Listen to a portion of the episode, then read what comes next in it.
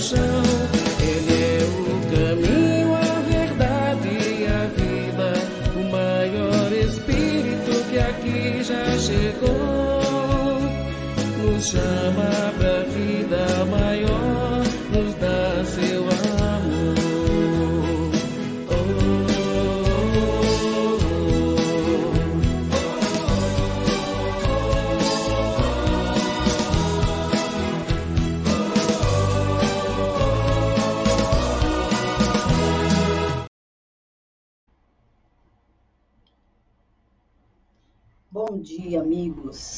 Sejam todos bem-vindos a mais uma manhã de reflexão à luz da doutrina espírita. Nós estamos aqui refletindo desta obra, O Mestre na Educação, a obra de Pedro de Camargo, é, do pseudônimo Vinícius, que é um convite à reflexão em torno dos ensinamentos de Jesus. E nessa manhã nós vamos refletir aqui sobre essa mensagem Redenção é obra de educação.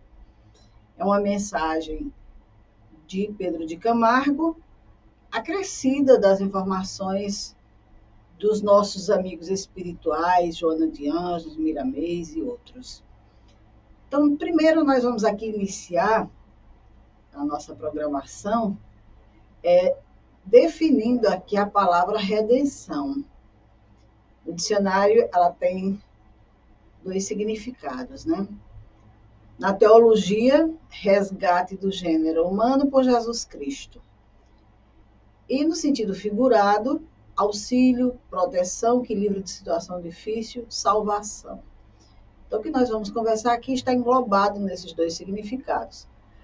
Porque a obra da redenção humana é obra de educação e Jesus é o divino educador, nos diz o Pedro de Camargo. Daí porque Jesus reivindicou a si mesmo a denominação de mestre, considerando aqueles que o acompanhavam como discípulos. E aí o Vinícius nos diz nessa obra aquilo que nós já sabemos através de outros estudos, né, que o único título que Jesus não rejeitou foi o de mestre. Outros ele rejeitou sim. E a gente vai lembrar que teve um momento em que o chamaram de bom. E Jesus disse: Por que me chamas de bom? Bom, só há um que é Deus, que é meu Pai que está nos céus. Em outro momento, ele foi chamado de rei. E ele disse: O meu reino não é deste mundo. Eu sou rei, sim, mas vim aqui só dar testemunho da minha mensagem. O meu reino não é daqui. E quis apenas o título de mestre, fez questão de assim ser reconhecido pelos apóstolos, né? E disse mais, que o considerassem como tal. Eu sou vosso mestre, dizia. A ninguém mais concedais essa prerrogativa. Então, Jesus se colocava ali como mestre de todos nós, da humanidade, dizendo claramente: a ninguém mais concedeis essa prerrogativa porque ele sabia que aqui na Terra, os que aqui se encontravam estavam em igualdade de condições. Nenhum estava em condições de ensinar o outro, a não ser os ensinamentos que a gente sabe, que são adquiridos por aqui mesmo. Mas o, o tipo de ensino que Jesus trazia, de redenção, de salvação, só ele, naquele momento, poderia ser e permanecer sendo nosso mestre, como vem sendo desde que aqui esteve conosco. Então, o Pedro Vinícius, o Pedro de Camargo nos diz que o papel que cabe ao mestre é educar. Então, se nós estamos com essa atribuição, nós temos essa responsabilidade de educar. E muitas vezes a gente coloca esse termo mestre para o educador em sala de aula. Mas mestre que educa são todos aqueles que estão com a responsabilidade de conduzir um ser na vida. Pode ser o pai, pode ser a mãe, um avô, um tio. Qualquer um pode ser esse mestre da educação daquele ser que está sob sua responsabilidade, deixando claro que ele é discípulo de um mestre maior, que é Jesus. E ele continua dizendo: entendemos por educação o desenvolvimento dos poderes psíquicos ou anímicos que todos possuímos em estado latente. Então, não é só educar como a gente entende através da instrução, não. Não é só a educação da escola, não. É os poderes psíquicos e anímicos diz respeito à alma do ser, as conquistas que ele traz, porque Emmanuel nos diz que somos herdeiros de nós mesmos. Todos nós trazemos uma bagagem que foi conquistada ao longo das vivências e das experiências. Então, é desenvolver esses poderes, é trazê-los, porque eles estão em estado latente, quer dizer, estão adormecidos, estão aguardando o momento do despertar. Nós temos todas as potencialidades, todas as capacidades. Deus nos criou assim, poderosos, só que a gente vai precisar ir desenvolvendo esses poderes. E no sentido da educação que o Pedro Camargo nos convida a refletir, é justamente isso, desenvolver esses poderes psíquicos nossos, educar o nosso espírito. E aí ele cita Pestalozzi, quando disse que a educação é o desenvolvimento harmônico de todas as faculdades do indivíduo. Não é só se intelectualizar. Nós temos aí, então vamos entrar nesse campo, mas nós temos aí no campo das inteligências inúmeras inteligências, que a ciência hoje já trouxe e que nós precisamos trabalhar e desenvolver. Mas nós temos na codificação a fala do Espírito Verdade, que diz: Amai-vos e instruí-vos. Quer dizer, a, a educação como, completa, desenvolvimento harmônico de todas as faculdades do indivíduo, o amor e a inteligência juntos. Porque nos diz esse amigo que a instrução faz parte da educação e deve-se empregar todos os meios e processos no sentido de orientar o indivíduo na aquisição do conhecimento sobre determinada disciplina. Então, nós precisamos, aqui nessa vida, nos desenvolver intelectualmente. E para isso, a gente pode, precisa empregar todos os meios, todos os processos disponíveis para adquirir conhecimentos em todas as áreas. A gente reencarna para isso, para evoluir, para crescer, para aprender, para se desenvolver em todas as áreas de conhecimento. Agora, o, o, o sério dessa questão, nos diz o Vinícius, é justamente o que ocorre nos dias de hoje. A preocupação dos pais com a educação dos filhos do que diz respeito à inteligência. Então, é aquela coisa, ninguém está dizendo aqui que isso não, não é valioso. Claro que sim. Mas essa preocupação só com o intelecto vai deixando o, o, a criatura descompensada porque não estão sendo trabalhadas as qualidades morais, a formação do caráter não está sendo consolidada, e onde estão os homens de bem, independentes e honestos para esse nosso momento? Nós estamos vendo aí muita gente que a gente diz que é uma, uma criatura, vamos dizer assim, contemplada com conhecimento e deslizando aí em atitudes grosseiras, aberrantes, justamente por isso, porque adquiriu muito conhecimento, adquiriu muita intelectualidade, mas não se preocupou em trabalhar as qualidades morais, não fez essa consolidação do caráter. É uma pessoa que não, não se expressa nesse nível, né, diante da sociedade, e por isso não são homens de bem. Então, são homens independentes, estão muitas vezes na dependência das viciações, dos vínculos que, que faz, os arranjos para se dar bem, coisas dessa natureza, e com isso, claro, completamente desonestos, né?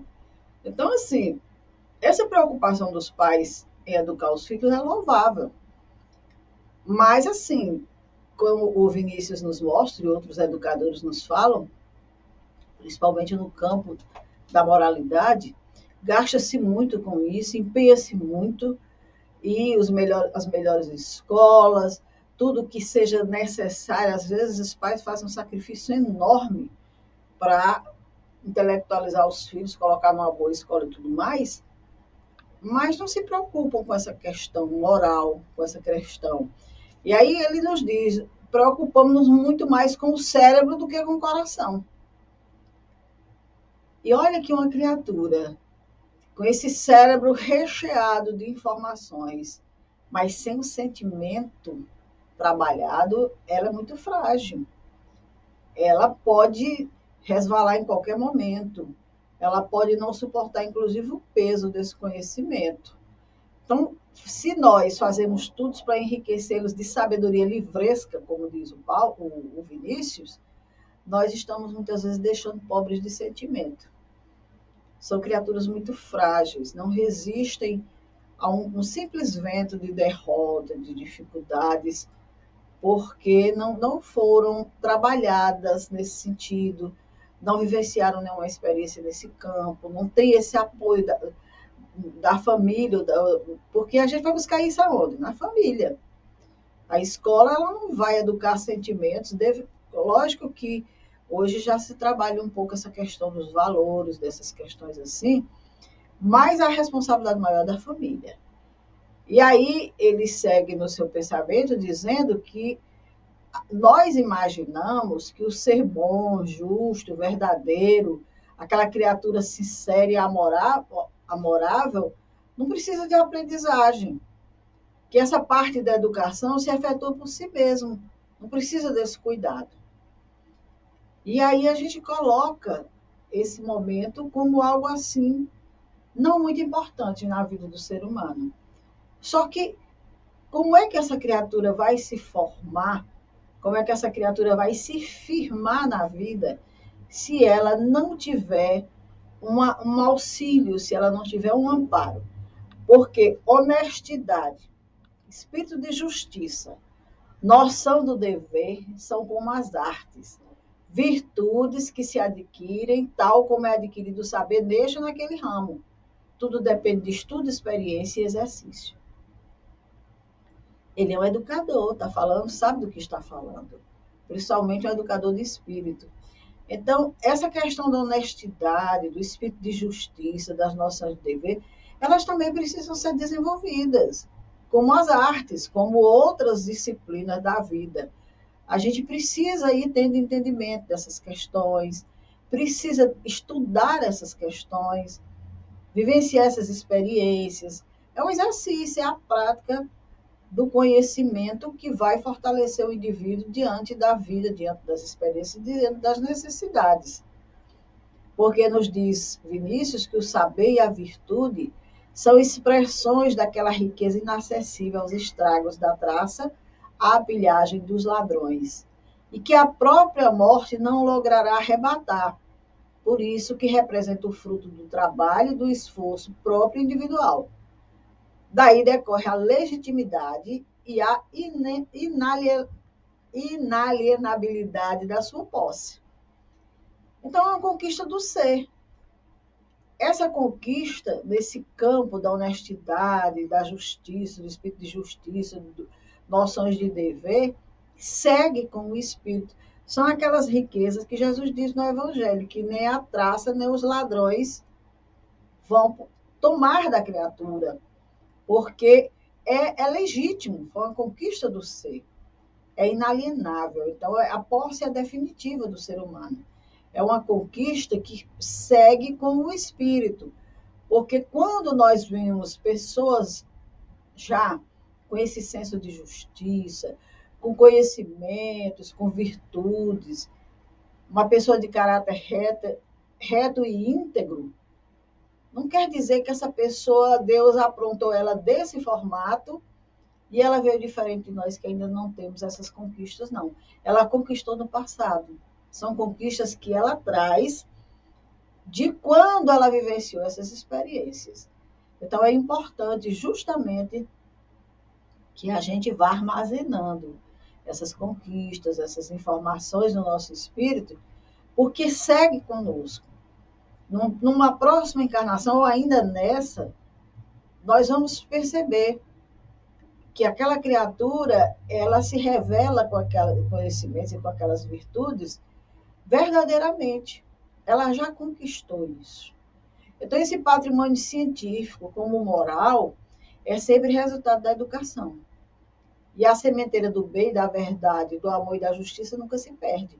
Porque, como nós falamos aqui, é inalienável. É uma conquista do ser. Ninguém retira isso do espírito. E ele segue enriquecido por essa, porque são essas conquistas que vão falar mais alto no mundo espiritual. E a gente sabe perfeitamente que, materialmente falando, por rico que se seja aqui, não se leva nada. Nem uma moedinha no bolso, né? Para a vida espiritual. Mas essas conquistas, o espírito desperta com elas do lado de lá. E realiza aprendizados maiores no mundo espiritual, e quando retorna, retorna uma criatura virtuosa. Não é porque Deus o criou dessa família, Deus oportunizou a todos os filhos essa conquista. Esse já conseguiu. Daí ele se manifestar dessa forma. Então, a germinação pode ser imediata ou remota, porém jamais falhará.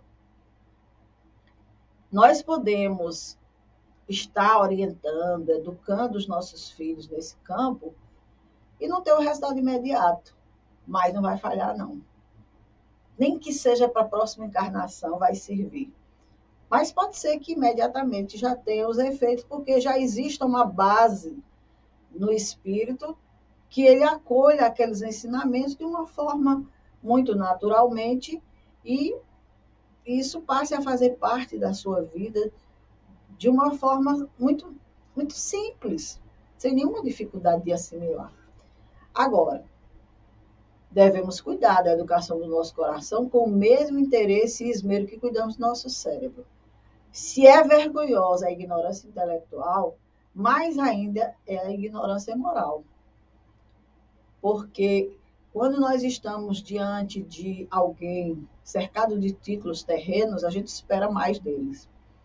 E quando essa criatura se revela ignorante, estúpida, é uma decepção para nós, porque a gente pensa que intelectualidade traz virtude, traz moralidade, e não tem nada, não é nada disso uma coisa não tem muito a ver com a outra. Tem muita gente aí extremamente intelectualizada utilizando esse intelecto para o mal. Então, falta moralidade nesse sentido. E como nós estamos falando aqui de filhos, principalmente de jovens, nós trouxemos aqui a fala da Joana de Ângeles, quando nos fala de que faz-se necessário um projeto existencial para os nossos filhos, para os adolescentes que eles não podem prescindir da, vida, da visão espiritual da vida. O jovem hoje, ele anda procurando informações nesse campo, fora de casa, porque em casa ele não tem. Quando se começa a falar da realidade espiritual da vida, os jovens eles se atraem imediatamente, eles querem informação, eles querem saber. Então nós precisamos trabalhar essa visão espiritual para os nossos filhos. A realidade transpessoal deles mesmos, nos diz Joana, das aspirações do nobre, do bom e do belo, que serão as realizações permanentes no seu interior, direcionando-lhe os passos para a felicidade. Todos nós queremos a felicidade dos nossos filhos, dos nossos netos. Todos nós queremos. Mas isso não se compra. Isso não está à venda. Não existe uma universidade da felicidade. Não existe uma escola da felicidade. Isso é uma construção do ser. E ele, para se construir, ele precisa de bases, ele precisa de orientação, ele precisa de estudo. E aí a gente tem uma escola maravilhosa dessa natureza dentro de casa, que é o Evangelho no Lar, né? que é o momento em que a família se reúne, em que vai falar sobre os ensinamentos de Jesus, vai se discutir sobre essas questões, ouvir qual é o entendimento que o jovem tem daquela questão. E com isso vai se passando os ensinamentos, isso vai se fixando, isso vai se firmando. Muitas questões vêm à tona muitas vezes nesse momento, questões graves, questões sérias. E a gente pensa que o jovem não está interessado nisso. Eu lembro que quando as minhas filhas eram pequenas, nós conversamos o Evangelho no lar. Aliás, já era uma prática de algum tempo. Só que teve uma noite que a minha casa estava cheia de jovens amigos das minhas filhas. E chegou a hora do Evangelho. E quando eu chamei, elas disseram: Mas os amigos estão aí fora. Tudo bem, convide então para participar do Evangelho com a gente.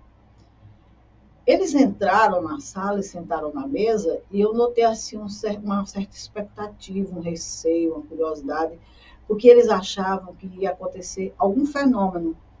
Sabiam que a gente era espírita, então ficaram receosos de ficarem na mesa acontecer alguma coisa.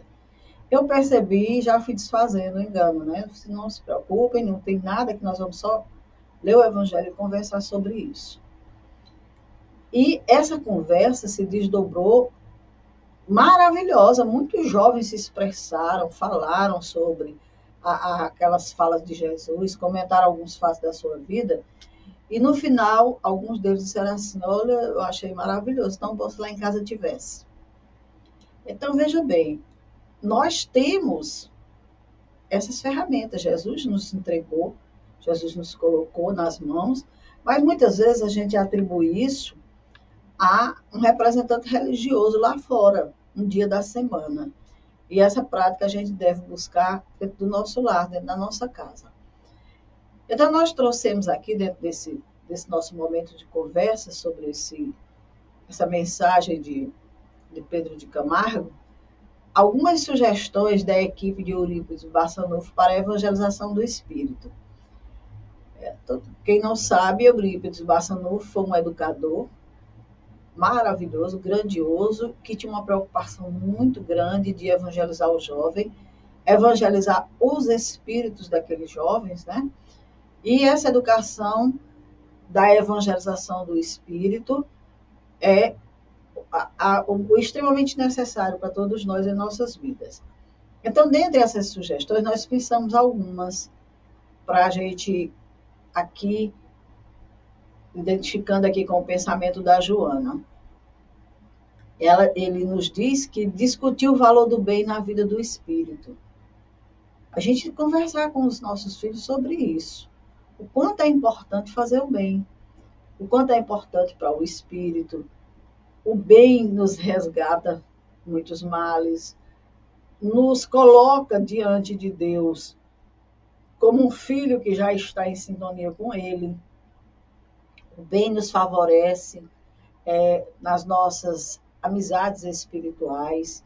Então, o bem na nossa vida é algo que deve ser buscado. E discutir esse valor do bem na vida para eles entenderem que não adianta sair por aí fazendo coisas erradas, fazendo mal, porque tudo tem um retorno na vida. Então, se nós queremos ter retornos na nossa vida de felicidade, de harmonia e de paz, vamos fazer o bem. Outra coisa que eles nos colocam aqui, refletir sobre a importância da existência atual. Tem muito jovem aí que não, não pensa nisso, não tem nem ideia de por que nasceu. Quanto mais qual é a importância da sua existência. Tem muitos deles que acham que não tem importância nenhuma. E não sabe nem o que, que veio fazer aqui. E é verdade, não sabe. Então, refletir sobre a importância da existência atual para saber que é uma importância grandiosa para o espírito.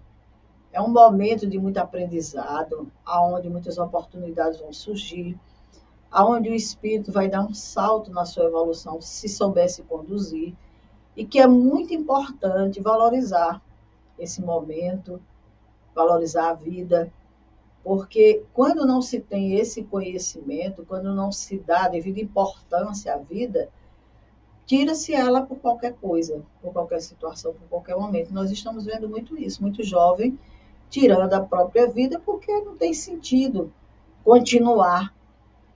E muitas vezes por coisas banais. A outra questão, quais os objetivos que o levaram a encarnar, a reencarnar. Porque muitos espíritos, muitos jovens desconhecem isso. Por que, que eu reencarnei? Tem um objetivo. Diante de Deus, é se aprimorar, se melhorar, se aperfeiçoar, enquanto espírito, evoluir, crescer. Para isso que a gente reencarna. Numa só reencarnação não dá para realizar todo o aprendizado que o espírito precisa. Então, precisa-se dessas experiências. Então, o jovem precisa entender por que, que tem uns que têm mais, outros que têm menos, uns que sabem mais, outros que sabem menos, uns que têm mais facilidades, outros têm mais dificuldades. Existem objetivos ali e tudo está relacionado com o que ele realizou no passado. O projeto de hoje tem a ver com as realizações do passado. Assim como o projeto de amanhã vai ter muito a ver com o que nós realizamos hoje, na nossa encarnação. Outro item que é conhecer as funções essenciais do perispírito no processo da evolução. Para quem não conhece essa expressão, o perispírito é o nosso corpo espiritual que está sempre muito ligado ao nosso corpo físico enquanto nós estamos encarnados. Mas que quando a gente desencarna, quando a gente deixa a vestimenta do corpo, é o corpo que nos veste no mundo espiritual. É através dele que nós somos reconhecidos, né, quando aparecemos para as pessoas, do mesmo jeito como era a nossa forma encarnada. Então, essas funções do perispírito é importante conhecer, porque como esse corpo está muito é, está conectado ao nosso corpo material, tudo que a gente faz aqui reflete nesse corpo espiritual. E esse corpo espiritual, quando a gente deixa a terra, quando abandona essa vestimenta do corpo, ele leva todos esses registros com ele. E é por isso que nós temos os planejamentos reencarnatórios. Porque tudo que a gente fez, como está registrado em nós, a nossa consciência vai nos dizer o que nós fizemos de certo, o que nós fizemos de errado, o que nós precisamos aperfeiçoar, o que nós precisamos melhorar. Então, os projetos são feitos em cima disso. E aí, muitas vezes, eu vou dar um exemplo aqui um pouquinho pesado, mas necessário. Uma pessoa que tira a própria vida, ela lesa um órgão no seu corpo físico e esse registro vai para o corpo espiritual. Quando vai fazer um novo projeto reencarnatório, esse corpo vem lesado, vem adoecido. Então, existem pessoas que não trazem o cérebro completo porque destruíram o cérebro no momento de um suicídio. Existem pessoas que não trai, trazem doenças graves no, no intestino, de, de, acordo com o tipo de, de suicídio que cometeu, de veneno, coisa dessa natureza. Então, essas funções do perispírito nós precisamos conhecer, para a gente saber que nós temos aqui algo que, é, nos, vamos dizer grosseiramente, fotografa tudo em nós. Toda ação que eu tenho com o outro, ela primeiro fica registrada em mim. Então ninguém se engane, por isso que é importante saber disso. Que Deus não precisa estar anotando, olhando, epa, fez isso, fez aquilo, fez isso, fez aquilo. Não, o registro é nosso. Somos nós mesmos que registramos as situações e esse perispírito, esse corpo, ele é primordial para isso, porque ele externamente tudo que acontece ele leva para o nosso espírito e aí fica arquivado e é o nosso próprio espírito que vai fazer essa função de avaliação e de reorganização do nosso ser. Então, ninguém precisa se preocupar com castigo, nem com bênçãos, porque vai depender do nosso merecimento. Outra coisa que aqui nós trazemos dessa equipe maravilhosa, entender o valor de uma existência planejada. Muitos de nós, ah, mas essa família aqui, eu, essa família eu não queria ter nascido nessa família. Você planejou isso a nossa existência é planejada por nós. Nós é que escolhemos o ambiente. É claro que existem as orientações, o acompanhamento, mas nós reencarnamos onde precisamos, com as pessoas que precisamos nos reencontrar. Porque se nós temos um débito grave para saudar, com uma pessoa. E não vamos encontrar essa pessoa na nossa vida, como é que a gente vai fazer isso? Então, a misericórdia divina, dentro desse planejamento, nós planejamos que o melhor seria se essa pessoa estivesse muito próxima de nós. Então, o pai, a mãe, os irmãos, a família, os agregados, os que chegam em determinado momento e tudo, tem uma razão. Existe um planejamento. Então, existe um valor muito grande nesse planejamento nosso, para que a gente possa valorizar essa oportunidade, começar a olhar para a nossa vivência, para o nosso ambiente com outros olhos. Começar a enxergar qual é o quadro que está em, em torno de mim. Qual foi o planejamento que eu fiz? Por que, que eu estou nesse ambiente com essas pessoas? Isso é uma educação para o espírito, para ele se ajustando, para ele prestando atenção qual é o exercício que ele vai realizar. E aí é que entra a questão da moral, dos bons costumes, do senso de justiça de tudo mais, que precisa ser colocado em prática nessas, nesses momentos. Outra questão muito importante que é a importância da mediunidade na vida do espírito médio como proposta evolutiva. Essa questão é urgente porque cada vez mais a juventude está aí acenando com o processo mediúnico. Tem muitos jovens sintonizando com o mundo espiritual sem saber. Muitas vezes, pelas práticas que traz aqui, sintonizando com mentes desequilibradas, com mentes desorganizadas, e se deixando conduzir por elas. Então, essa questão da mediunidade, como Jesus disse, vossos filhos e vossas filhas profetizarão, vossos jovens terão visões, tá, chegou esse tempo. Raramente existe aí uma família que não tenha um jovem que está tendo. Muitas vezes não fala, muitas vezes não comunica isso para a família, para ninguém, tem receio, acha que está ficando louco, que é coisa da cabeça dele. Mas tem muito jovem aí já adentrando essa faixa. E ele precisa de orientação nesse sentido e entender que é, esse processo da mediunidade é muito importante para ele nessa proposta evolutiva em que ele se encontra. Outra questão: como e por que o espírito se perde? extremamente importante para o jovem entender, não só o jovem, todos nós, né?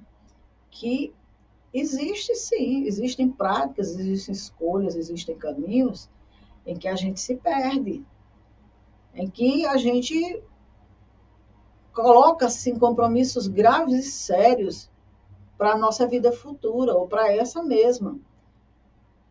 Quando Jesus falou da parábola do filho pródigo, daquele que rompe com o pai e vai embora, é justamente esse momento em que a gente rompe com, com Deus, com o equilíbrio, com a harmonia, vai fazer o que não deve, vai para experiências pesadas e vai se perder, porque as consequências vão chegar. E agora está chegando muito rápido. Nós estamos vendo no cenário de hoje, muita violência, muita agressividade, muito jovem retornando muito cedo à pátria espiritual, porque se encaminharam de forma desequilibrada, desorganizada, foram em busca de conquistas rápidas e aí se envolveram com seres que já se encontram nessa condição de espíritos desregrados, desequilibrados, e terminaram já nessa vida respondendo gravemente pelas suas escolhas. E isso muitas vezes prossegue no mundo espiritual. Então o espírito ele pode se perder sim na sua encarnação, mas ele pode se encontrar a partir do momento em que ele desperta.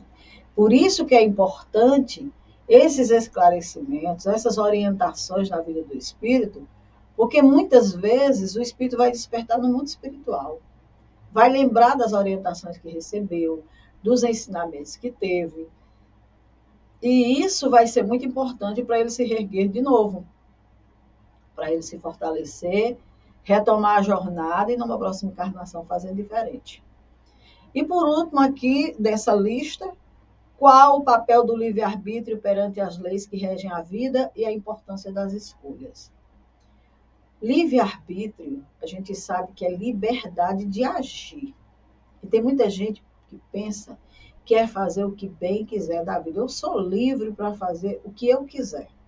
Quando a pessoa diz isso, ela não está olhando para o lado, para o entorno, para perceber que as ações dela estão agredindo o meio, agredindo pessoas.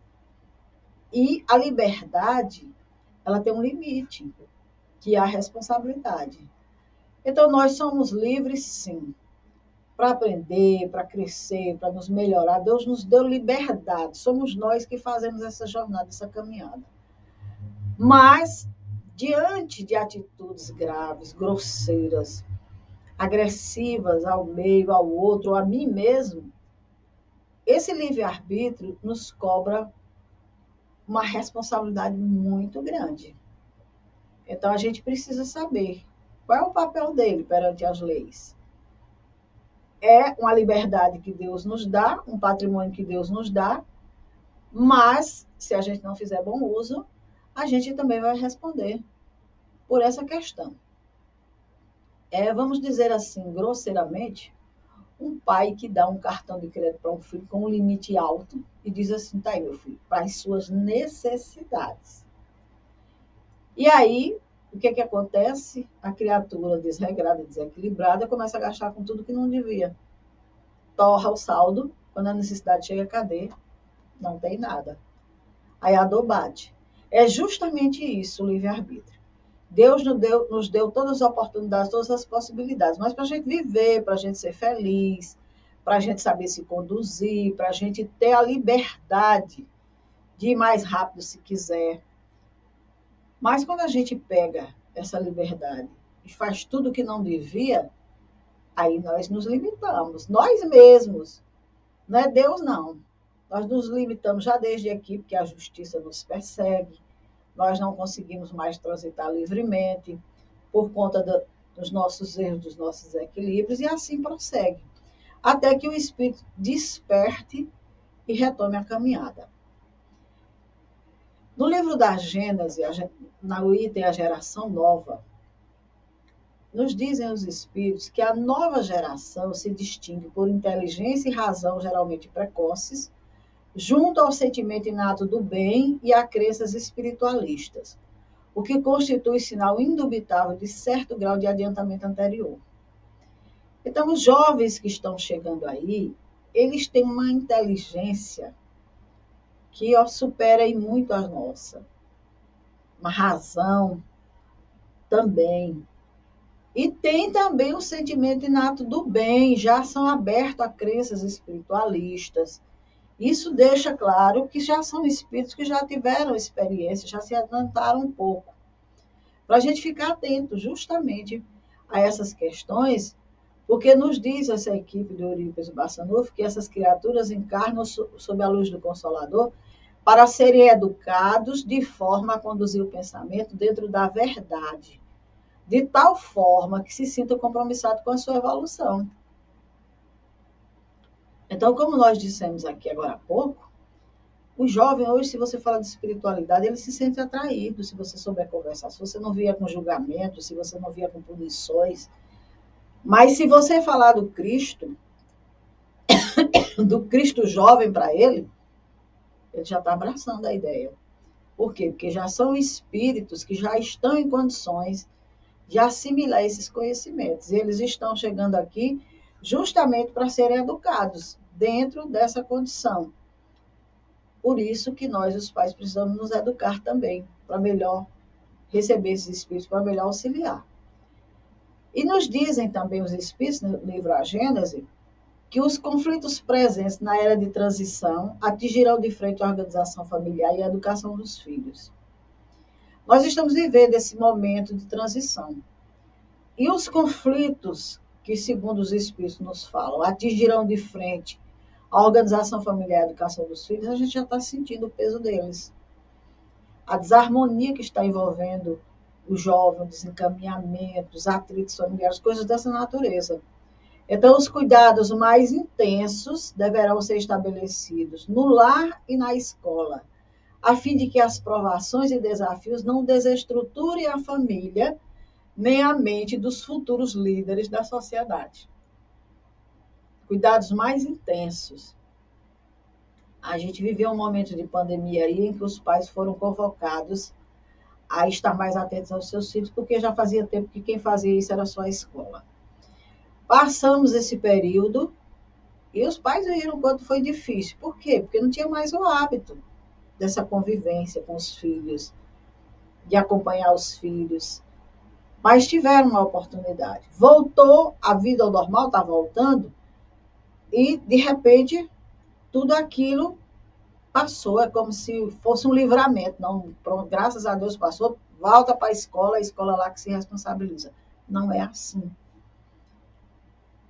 O período infantil, sobretudo, deverá merecer especial dedicação dos pais e educadores. É uma parceria. Os pais precisam educar os seus filhos e os educadores vão dar-lhes conhecimentos, vão dar-lhes intelectualidade. Então, não, a, a função da educação é dos pais é da família em primeiro lugar. Kardec também nos diz: os processos educativos desenvolvidos dentro ou fora do lar não devem se resumir a uma educação que tende a fazer homens instruídos, mas pela que tende a fazer homens de bem. Então, não é só instrução, precisa moralizar também. Todo processo que seja desenvolvido tanto dentro quanto fora do lar, nos diz Kardec. Se diz respeito à educação, então vamos instruir, vamos moralizar. Não é só instruir. Nós temos que fazer desses seres homens de bem, pessoas de bem. Porque os males que flagelam a humanidade contemporânea, nos diz o Vinícius, procedem da descrença, do cepticismo e da falta de confiança da eficiência da educação moral. É por isso que nós estamos vendo o que estamos vendo hoje. E a gente diz: o mundo está perdido. Não, nós nos perdemos em algum momento dentro dos nossos lares, na nossa vida, e não fizemos o dever direitinho como deveria ser. E aí eu trago uma mensagem aqui para encerrar a nossa conversa de hoje sobre a semeadura do amor, da Maria Montessori foi uma comunicação de dia 12 de outubro de 93, está lá no livro A Educação Segundo o Espiritismo, da Dora Encontre. E a mensagem diz o seguinte, uma mensagem belíssima. Quando uma alma vos chega às mãos, encerrada no corpo terro de uma criança, não penseis que se trata de um ser amorfo para se modelar segundo o figurino que trazeis em mente. A alma que vos chega é semente que volta ao solo da matéria para germinar uma nova personalidade, mas guarda a reminiscência de todas as personalidades frondosas que já foi, de todos os jardins que já habitou. O espírito humano em si mesmo é uma semente de divindade, cuja promessa de acabamento e realização se renova a cada revivescência no mundo a cujo desabrochar completo apenas o suceder dos milênios vai assistir. Mas quão pouco cuidado, quão pouca reverência ofertamos ao Espírito que vem habitar um novo corpo. Deveríamos nos sentir honrados pela confiança divina ao depositar em nossas mãos uma alma que se torna novamente embrionária para recordar, reacordar em novas condições deveríamos corresponder ao crédito que a providência nos dá, permitindo-nos a oportunidade de ajudar a cultivar o jardim espiritual de outro ser pelo processo da educação. Deveríamos ser agradecidos à bênção de receber na forma de filho, neto, aluno, na aparência suave da criança, um espírito companheiro, um irmão em humanidade, um peregrino da evolução. Caminhai firmes por essas trilhas e anunciai aos homens a pedagogia nova e antiga praticada por todos os espíritos superiores mas ainda ignorada pela massa humana, a pedagogia do amor. Deus esteja em nossos corações. Então essa mensagem ela diz tudo aquilo que nós falamos agora anteriormente aqui no, na, nos nossos momentos iniciais, que é justamente isso. Nenhuma alma chega aqui na Terra para a gente moldar como a gente quer, não. Ela vem já com a sua programação, ela vem já com o seu molde, vamos dizer assim, para a vivência. Ela só precisa do nosso acolhimento, do nosso acompanhamento, porque ela volta para germinar uma nova personalidade, nos diz a Maria Montessori. E ela traz todas as personalidades frondosas que já foi. Todos os jardins que já habitou, quer dizer, tudo que vivenciou, tudo que aprendeu. Se são experiências boas, vai, vai estar ali no caráter daquela criatura. Se não foram muito boas, também vão se manifestar. Então, é justamente isso que a gente precisa estar atento para auxiliar, porque essa criatura ela tem uma promessa de acabamento a realizar. Deus vai conceder essa oportunidade. Mas isso aí só vai se suceder nos milênios. Ela só vai ser espírito perfeito nos milênios. Mas enquanto estiver conosco, que ela aprenda aquilo que é necessário aprender. E quando ela nos diz para nos sentirmos honrados pela confiança divina, é porque Deus não envia errado. Nenhuma criatura de Deus nasce no berço que não deveria.